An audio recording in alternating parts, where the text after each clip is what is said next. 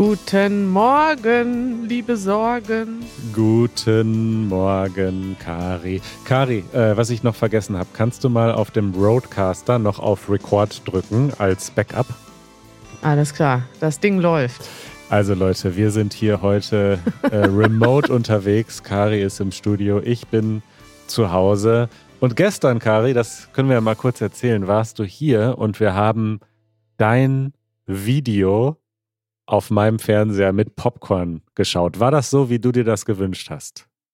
Richtig, ja. Also es gab Popcorn, wir haben das Video geguckt. Naja, sagen wir, ich hätte es mir ein bisschen noch, ähm, es war so alles auf die letzte Minute, weil mein Zug ist ausgefallen, mein zweiter Zug hatte dann auch noch Verspätung. Ähm, und dann bin ich so spät gekommen, dann hattet ihr schon Essen bestellt, ähm, ihr hattet schon gegessen, mein Essen schmeckte scheiße. Also es hätte noch gemütlicher sein können wenn ich früher gekommen wäre, aber war ja trotzdem gut, oder? Es war gut und der Film ist einfach wunderschön. 27 Minuten, ein außergewöhnliches Easy German Video. Wenn ihr es noch nicht geschaut habt, dann äh, tut es jetzt. Wir verlinken es in den Show Notes. Unsere Hausmitteilung. Und wo wir schon von Videos sprechen, wir planen diverse Drehs und zwar mal wieder nicht in Berlin. Richtig, es wird Zeit, dass wir weiter reisen, nachdem wir jetzt gerade erst wiedergekommen sind. Und ähm, wir wollen weiter Deutschland vorstellen, Manuel. Äh, wir drehen ja eigentlich jede Woche in Berlin und das ist zu viel Berlin. Wir brauchen mehr andere Regionen und letztes Jahr ist das ja so gut angekommen und wir wollen nochmal nach Bayern fahren. Diesmal gerne nach Nürnberg, denn dort sind die Menschen noch mal ein bisschen anders drauf als im Süden von Bayern. Sie haben eigene Dialekte, sie haben eine eigene Geschichte, darüber wollen wir sprechen. Und wir suchen Leute, die Fränkisch sprechen. Fränkisch? Was ist das denn? Das ist ein äh, Dialekt. Kennst du nicht? Nie gehört? Ja, doch. In, in wie nennt man denn die Region? Franken. In Franken, Franken spricht ja. man Fränkisch. und wenn man dann noch Frank heißt, du, dann hat man den Jackpot geknackt. Genau, wir suchen Frank aus Franken, der Fränkisch spricht. Und falls ihr jemanden kennt, äh, letztes Mal hat das ja auch so gut geklappt, ne? Da haben wir die Andrea kennengelernt in Landshut. Und vielleicht hat ja jemand von euch auch einen Freund, eine Freundin, eine Gastmutti, einen Kollegen, jemanden, der Fränkisch spricht und mag uns eine E-Mail schreiben, gerne direkt an mich, an kari at easygerman.org. Follow-up. Manuel, ich habe uns noch mal zwei Links mitgebracht. Wir haben ja letztes Mal über die Ukraine geredet und da ist mir, also ich habe danach noch viel gelesen und geguckt. Also es gab ja jetzt zum Jahrestag der russischen Invasion noch viele interessante Berichte. Hast du da was gesehen am Wochenende? Äh, nee, nur noch das, was in den Nachrichten kam über dieses Spektakel, was Putin da abgehalten hat. Und ja, das, äh, ja, also sonst habe ich nichts mehr mir angeschaut. Also was ich immer wieder beeindruckend finde, ist die Internetarbeit, die die Ukraine selber macht. Die haben ja einmal so einen Instagram-Account, wahrscheinlich auch auf anderen Medien, aber ich gucke eigentlich nur Instagram. Und der heißt ukraine.ua. Mhm. Und dann gibt es dort natürlich, ich bin mittlerweile auch mit einigen UkrainerInnen befreundet und sehe dann, was die so teilen. Und das finde ich krass, dass sie halt haben wir schon mal drüber geredet, ne? dass sie die sozialen Medien sehr stark nutzen, um eben auch Aufmerksamkeit, mehr Aufmerksamkeit zu bekommen, die Geschichten zu erzählen dieses Krieges und auch ja Solidarität zu erfahren. Und sie haben so einen schönen, also irgendwie bitterschönen Post gemacht über was UkrainerInnen gelernt haben in einem Jahr Krieg. Und da sind dann so Sachen bei wie ja, don't postpone your life till Monday or next year. Mach die Sachen, die du machen möchtest jetzt. Natürlich mhm. können wir nicht alles machen im Krieg, aber versuch, ja, sag den Leuten, die du liebst, das jetzt und mach die Sachen, ähm, die du machen möchtest jetzt und nicht erst irgendwann, denn ähm, ja, das Leben kann jederzeit vorbei sein und solche Sachen, die so sehr philosophisch sind und das wollte ich einfach mal teilen, dass das irgendwie, ich finde das irgendwie beeindruckend, dass man sich so, ja, auch irgendwie versucht, so positiv bestärkend zu kommunizieren. Ne? Natürlich ja. sind da auch viele schreckliche Nachrichten auf diesem Account, aber es sind dann eben doch ähm, auch immer wieder bestärkende Sachen, die die eigene Bevölkerung, aber auch ähm, ja, Menschen im Ausland Stärke und Solidarität vermitteln sollen. Total. Und dann habe ich dir noch einen zweiten Artikel mitgebracht, den habe ich heute Morgen gelesen. Wir hatten ja eigentlich mehr berichtet über, wie hat der Krieg Deutschland und Europa verändert, weniger aus der Ukraine selbst. Und hier gibt es nochmal zwölf Geschichten. Die Zeit, die Zeit ist ja eine äh, Nachrichtenseite, eine, eine Zeitung in Deutschland, aber auch ein Online-Portal, mit dem ich so eine Hassliebe habe. Ne?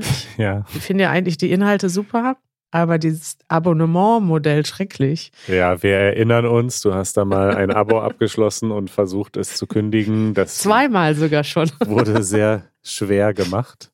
Ich mein, das ist eine On- und Off-Beziehung, ich und die Zeit. Aber hier ist ein Artikel, der ist nämlich frei zugänglich, deswegen kann ich den verlinken. Zumindest habe ich den heute frei lesen können. Und da werden zwölf Schicksale vorgestellt, die jetzt auch über ein Jahr immer wieder begleitet werden. Und da sind wirklich interessante Geschichten bei von Leuten, die freiwillig zurückgefahren sind aus ihrem Exil wieder an die Front und dort jetzt in den kaputten Städten leben und das Leben wieder aufbauen. Von ein deutscher Ex-Soldat, der in die Ukraine gefahren ist und dort mitgekämpft hat und all solche Geschichten, also wirklich persönliche Geschichten. Und das finde ich fand ich einfach nochmal teilenswert.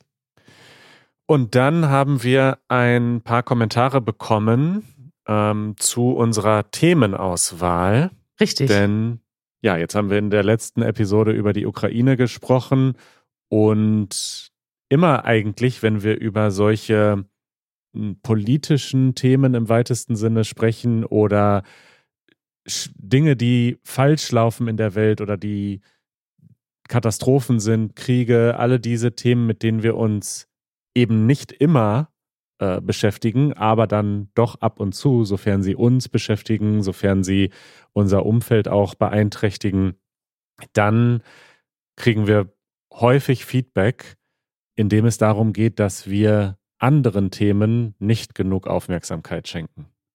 Richtig, und das fand ich, also das hat mich ein bisschen beschäftigt äh, am Wochenende, denn ich glaube, also unser Podcast wird größer, das ist ja erstmal positiv, aber es kommen dann auch gerade bei politischen Themen mehr Kommentare hinzu. Und es, ich vernehme auch, auch im privaten Umfeld übrigens, jetzt außerhalb unseres Podcasts, immer so öfters eine gewisse Frustration, wenn bestimmte Themen nicht die Aufmerksamkeit bekommen, die sie eigentlich verdient hätten. Und das ist etwas, was ich insgesamt als Thema interessant finde. Deswegen wollte ich das hier nochmal aufgreifen im Follow-up. Es ist ja so, dass die Welt voller Krisen ist. Und das ist etwas, was ja erstmal grundsätzlich schlecht ist. Das ist scheiße. Das tut uns allen weh. Und wir müssen hier im Podcast aber auch aufpassen, dass wir eben nicht nur über Krisen sprechen. Wir sind ja hier kein Politik-Podcast, wir sind auch kein Menschenrechts-Podcast, dazu gibt es auch tolle andere Podcasts, sondern wir sind ein Deutschlern-Podcast. Und es ist immer irgendwie schwierig, Themen auszuwählen, weil auf der einen Seite, wir können ja die Sachen nicht ignorieren. Wir haben auch eine Rubrik, darüber spricht Deutschland. Wir wollen ja auch euch zeigen, was uns persönlich beschäftigt. Wir wollen euch auch zeigen, was in Deutschland diskutiert wird. Aber ich denke, und das ist ja auch ein Feedback, was wir von vielen Menschen bekommen, die in Krisenregionen leben. Man kann sich nicht den ganzen Tag mit Krisen beschäftigen und schon gar nicht motiviert einen das zum Deutsch lernen. Deswegen würde ich erstmal sagen, grundsätzlich solltet ihr nicht erwarten, dass wir immer jeden Tag über die aktuellen Nachrichten sprechen, denn das würde vielleicht auch euch nicht so helfen zum Deutsch lernen. Und es ist ja auch manchmal schön, wenn man abgelenkt wird ne, von den Krisen dieser Welt.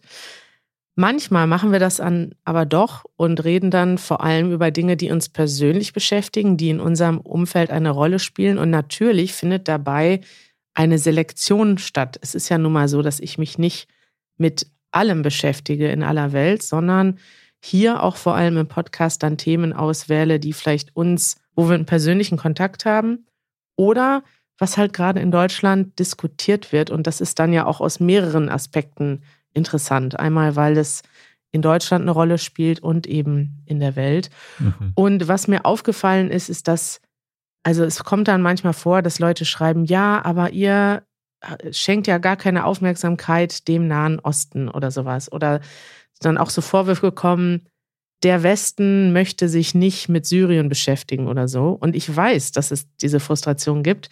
Ich möchte euch aber einfach mal aufrufen, auf eine positive Art und Weise, einfach euch bei uns zu melden und auch Themen vorzuschlagen. Wenn ihr sagt, hey, das ist doch etwas, was ihr vielleicht nicht auf dem Radar habt, dann könnt ihr, findet ihr hier Informationen oder vielleicht hier kann ich einen Gast vorschlagen, der dazu was sagen kann. Und das nehmen wir immer gerne an. Ne? Wenn man sich mal überlegt, die ganze Lage im Iran, da wussten wir am Anfang auch nichts drüber. Und dann haben wir wirklich hunderte Nachrichten bekommen auf Instagram, E-Mails.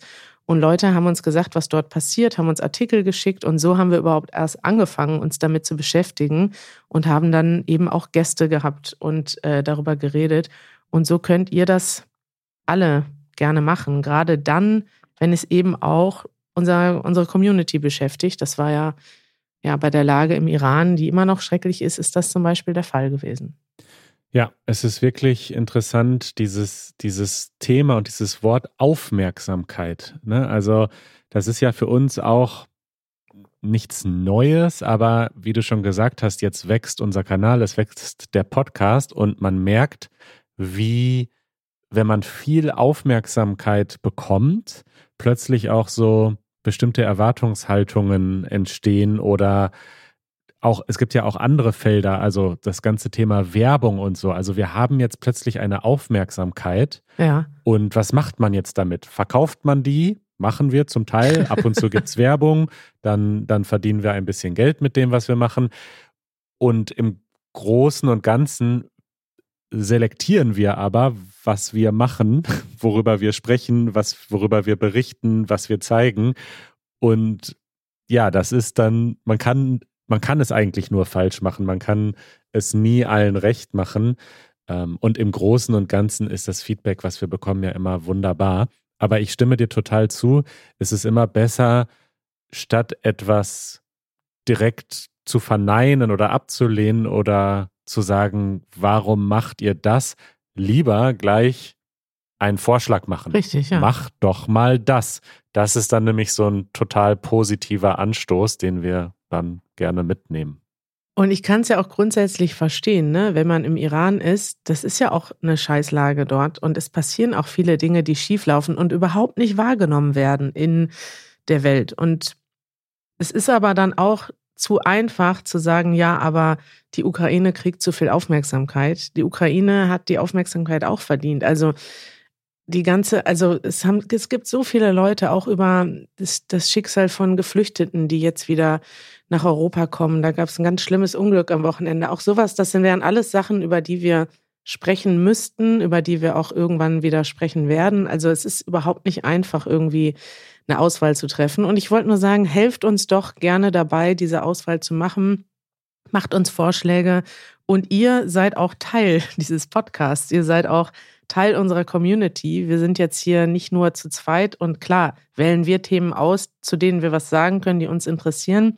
Aber ihr könnt das durchaus beeinflussen. Und ich wollte nur mal den Iran als Positivbeispiel nennen, wo eure Nachrichten ähm, dafür gesorgt haben, dass wir uns überhaupt stärker damit beschäftigt haben, dass wir zur Demonstration gegangen sind, darüber berichtet haben. Und das können auch andere machen.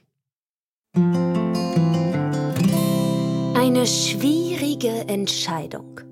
Dieses Segment hatten wir schon lange nicht mehr. Stimmt, ne? Eigentlich äh, geht es darum, dass ja, dass es so eine Situation gibt, wo wir uns dann entscheiden müssen, aber es gibt eigentlich gar keine richtige Entscheidung. Ja. Ich schummel heute ein bisschen, weil ich glaube, dass es hier definitiv eine richtige Entscheidung gibt und ich möchte einfach nur wissen, was deine Meinung dazu ist und dann später die unserer HörerInnen. Und zwar geht es darum, wenn du zu Hause sitzt, zum Beispiel in deinem Zimmer und du arbeitest und es ist gemütlich, mhm Gemütlichkeit spielt eine wichtige Rolle bei dieser Umfrage oder bei dieser Entscheidung. Ist es gemütlicher, wenn die Tür zum Zimmer aufsteht und wenn ja, wie viel oder soll sie geschlossen sein? Das ist auch so eine typische Manuel-Frage, ne? findest du. Aber erklär erst mal, was ist denn das Konzept von gemütlich? Weil dieses Wort gibt es nicht überall in der Welt. Ja, das deutsche Konzept von Gemütlichkeit, das kann man fast nicht übersetzen. Gemütlichkeit bedeutet, dass man sich einfach wohlfühlt, dass man, also es hat irgendwie was mit Wärme zu tun und mit Ästhetik und dass es einem physisch und seelisch gut geht. Das ist interessant, ne? So würde ich das beschreiben. Ich will, also ich weiß, es gibt auch in anderen Ländern diese Wörter, die man nicht so gut übersetzen kann, wie zum Beispiel Hügge. Ja. In, wo gibt es das? Dänemark, Schweden? Ja. Oder äh, gesellig in äh, den Niederlanden. Sowas auf Deutsch gibt es auch gesellig, aber das ist nicht das Gleiche. Das ist dann nicht nur ein Wort für eine Situation, sondern ein Gefühl. Genau, und die Übersetzung von gemütlich ist comfortable, aber das, das reicht nicht. Also das drückt Nee. nicht das ganze Konzept aus. Genau, comfortable ist eher so, Cozy. ist cozy würde es eher passen. Comfortable ist eher eher, weiß nicht. Ja, nicht nur physisch. Ja, okay. Also ihr habt jetzt vielleicht verstanden, was gemütlich ist. Man muss sich wohlfühlen. Ja. Das kann man vielleicht sagen. Tür auf, Tür zu. Bei mir ist auch ganz klar Tür zu. Und äh, mich nervt das auch mittlerweile, wenn ich an meinem Schreibtisch sitze. Janusz kommt rein und dann geht er wieder raus und lässt die Tür auf. Also es, es freut mich, dass wir das ähnlich sehen und gleich sehen. Aber es gibt unterschiedliche Arten von Menschen. Ich werde mal, wenn wir diesen Podcast veröffentlichen, auf Instagram eine kleine Umfrage machen. Mich würde Mach dann das. interessieren, lasst ihr die Tür auf oder zu, wenn ihr im Wohnzimmer zum Beispiel sitzt und Fernseh guckt oder lest. Denn ähm, ja, mich stört das auch total, wenn die Tür aufstehen bleibt. Jetzt haben wir einen Hund, der auch noch die Tür immer so aufstößt und dann natürlich, also einem Hund kann man nicht sagen, mach die jetzt mal bitte wieder zu. Wobei, ist vielleicht eine Trainingsfrage. Aber ich habe schon recherchiert nach so Türschließern, weißt du, so automatische Türschließer, die die Tür einfach wieder zumachen. Gibt es auch, ist aber ziemlich kompliziert bei so einer großen Altbautür. Ich wohne in Ja. einer Altbauwohnung, da ist das nicht so einfach. Und außerdem hätte ich schon gerne die Option, dass sie auch offen steht. Also diese Türschließer machen die dann halt immer zu. Das ist einfach so eine Feder, die die Tür Ja. mit, mit Kraft immer wieder zudrückt. Ähm, ja, ich hatte geschaut, ob es irgendwie so Smart Home mäßig etwas gibt, wo man dann, ich hätte gern so einen Button, weißt du, unterm Schreibtisch. Wenn die Tür jemand auflässt, drücke ich auf den Button und dann schließt die sich wieder. Du willst wirklich alles automatisieren in deinem Leben. Ne? Habe ich aber nichts gefunden, was irgendwie machbar wäre. Äh, für Hinweise bin ich dankbar. Also ich würde sagen, jetzt ist die einzige Option ist wirklich Tofu trainieren. Tofu macht die Tür zu. Ja. Kannst du demnächst rufen und dann geht Tofu zur Tür. Können denn Hunde überhaupt, ich weiß, dass Hunde Türen aufmachen können, habe ich schon mehrfach gesehen, Ja, ja. indem sie so hochspringen und mit einer Pfote die Klinke runter machen. Aber können denn Hunde überhaupt Türen zumachen? Also wir arbeiten gerade noch an den Basics mit Tofu, sowas wie Platz und äh, gib Pfote. Sitz. Ja, Sitz kann er schon. Aber sobald das fortgeschritten ist, wäre das mein Plan B. Statt einem Smart äh, Türschließer dann Tofu zu trainieren, dass er die Tür zumacht. Tofu macht die Tür zu. Auch ein schöner Titel für unsere heutige Episode. Manuel, ich habe noch eine Frage dazu, weil das Ja. Thema beschäftigt mich auch. Ist das bei dir das Gleiche, wenn man die Tür sieht oder nicht? Weil zum Beispiel, wenn ich neben der Tür sitze und die Tür sehe, wie zum Beispiel jetzt in unserem Podcast-Studio, ich bin die Einzige im Büro, Montagmorgen. Das sagt ja einiges über unsere Firma, ne, Ja. Manuel? Und äh, ich habe die Tür zugemacht war einfach, weil ich es gemütlicher fand, weil ich gucke auf die Tür und will nicht, dass die aufsteht. Und zu Hause ist das auch so. Ich habe meinen Schreibtisch in unserem Schlafzimmer und sitze direkt neben der Tür. Aber wenn ich die Tür nicht sehe und die hinter mir ist, ist es mir total egal. Interessant, bei mir ist es fast umgekehrt, würde ich sagen. Wenn ich die Tür sehen kann, finde ich es okay, wenn sie so ein Stück auf ist. Aber wenn sie hinter mir ist, im Rücken, dann finde ich es noch schlimmer, wenn sie aufsteht. Dann finde ich es am besten, wenn sie komplett zu ist. Ich glaube, das hat halt auch was damit zu tun, dass ich dann, man hat halt das Gefühl, da könnte jederzeit jemand durchgucken und man kriegt es nicht mit. Selbst wenn ich Aha. alleine zu Hause bin, Du willst dich unbeobachtet fühlen. ja, das ist einfach ein Teil Gemütlichkeit irgendwie. Dass man unbeobachtet ist. Ja. Schön. Okay, vielen Dank. Okay. Das ist schön. Manuel, ich war am Wochenende spontan in Münster, denn nach dieser langen Reise habe ich alle vermisst. Meine Eltern, meine Freunde. Und dann dachte ich, okay, ich bin ja noch im Reisefieber drin. Ich steige einfach mal in den Zug und fahre los. Und es war auch ein sehr schönes Wochenende. Und äh, dann waren wir am Samstagabend mit Freunden unterwegs in Münster und gehen in eine Kneipe rein. Und ich hatte ja schon geäußert, dass ich ein bisschen Angst habe, wenn ich zurückkomme, dass ich in Deutschland so einen Reverse Culture Shock habe und plötzlich mir alles so unfreundlich vorkommt. Ne? Mhm. Und ich hatte ja schon gesagt, dass ich dann diese Freundlichkeit, die ich in Mexiko und den USA erlebt habe, mitnehmen möchte, indem ich einfach übermäßig und überschwänglich Menschen begrüße und in Konversationen verwickel. Also es war jetzt das erste Mal in einer deutschen Kneipe nach mehreren Wochen im Ausland. Richtig. Und ich war in einer Kneipe, das war so nett da, weil es ist also in Deutschland, du bist ja auch manchmal in deutschen Kneipen, ne? Nicht Selten. Nicht so oft wie ich. Sehr selten, Selten. mittlerweile, aber ja. Okay, aber es gibt ja verschiedene Arten von Kneipen. Hier in Berlin gibt es natürlich viele schicke Kneipen, Hipster-Kneipen, Kneipen, wo nur Englisch gesprochen wird, weil da das, die internationale, das internationale Publikum verkehrt. Und dann gibt es diese alten deutschen Eckkneipen. Bei dir an der Ecke gibt es auch so eine, ne? Ja. Das- Da wolltest du schon immer mal rein. Du, da, jetzt muss ich jetzt rausschneiden, weil sonst wissen die Leute, wo ich wohne. Aber Okay. tatsächlich ist das äh, eine, eine super sympathische, lustige Kneipe, die auch immer das Fenster so süß dekoriert mit Halloween und Weihnachten und Ostern. Und die haben da auch immer irgendwelche coolen Aktionen. Letztens gab es da ein Dart-Turnier und solche Sachen. ja. Das einzige Problem ist, dass das da immer extrem verraucht ist. Deswegen traue ich mich Das da ist- nicht rein, weil ich dann, glaube ich, Atemnot bekomme. Aber an sich finde ich das sehr sympathisch, so eine alte, urische, urige deutsche Kneipe. Urig, ja, ist auch ein schönes Wort, was man nicht übersetzen kann. Das bedeutet, dass irgendwie, das ist so eine Mischung aus traditionell und authentisch vielleicht. Ne? Ja, genau. Ja, Manuel. Und jetzt ist die Frage, was machst du, wenn du in so eine Kneipe reingehst? Denkst du, das ist da eine eingeschworene Gemeinschaft und Fremde werden erstmal komisch angeguckt? Oder glaubst du, die machen sofort die Arme auf und nehmen dich in die Mitte?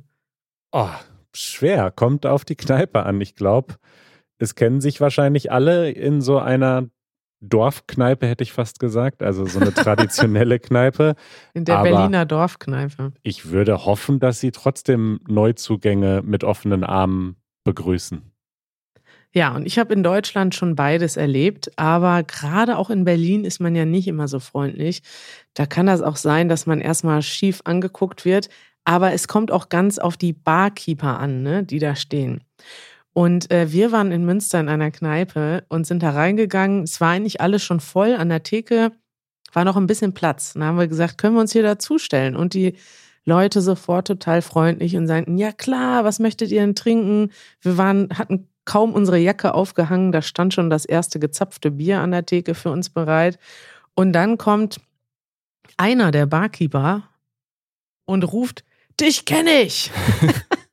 und Ja. der guckte dann Easy German und es hat sich so, also wir waren dann mehrere Stunden in dieser Kneipe und es wurde immer wilder und immer lustiger und wir haben uns wirklich so irgendwann mit den ganzen Leuten, die da saßen, unterhalten und das war so schön, weil wir sind da als Gruppe reingekommen mit fünf Leuten und normalerweise setzt du dich ja an den Tisch und bist weg.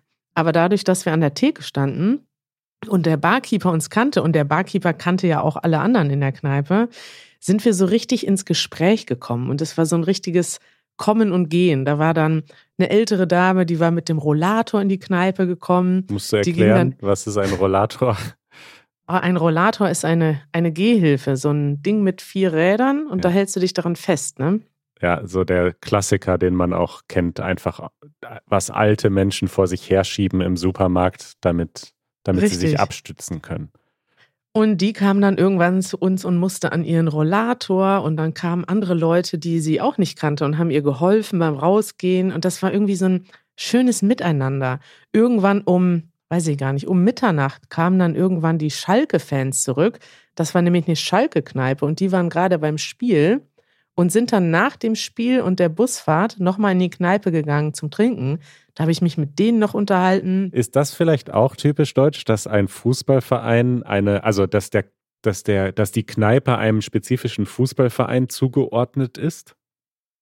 Ja, das gibt's ganz oft, dass man sagt, okay, das ist eine Schalke-Kneipe oder das ist eine HSV-Kneipe. Ja. Und dann treffen sich dort die Fans. Also Münster ist ja in der Nähe von Gelsenkirchen. Schalke ist ja aus Gelsenkirchen. Und da gibt's natürlich vielleicht mehr Fans für Schalke als jetzt für Bayern. Ja. Weiß ich gar nicht, ob es in Münster auch eine Bayern-Kneipe gibt. Vielleicht. Sie ist wahrscheinlich ja. nicht so populär. ja, und so, es gibt tatsächlich dann Kneipen. Ich glaube, in Münster, die meisten Leute sind natürlich Preußen-Fans oder Dortmund-Fans.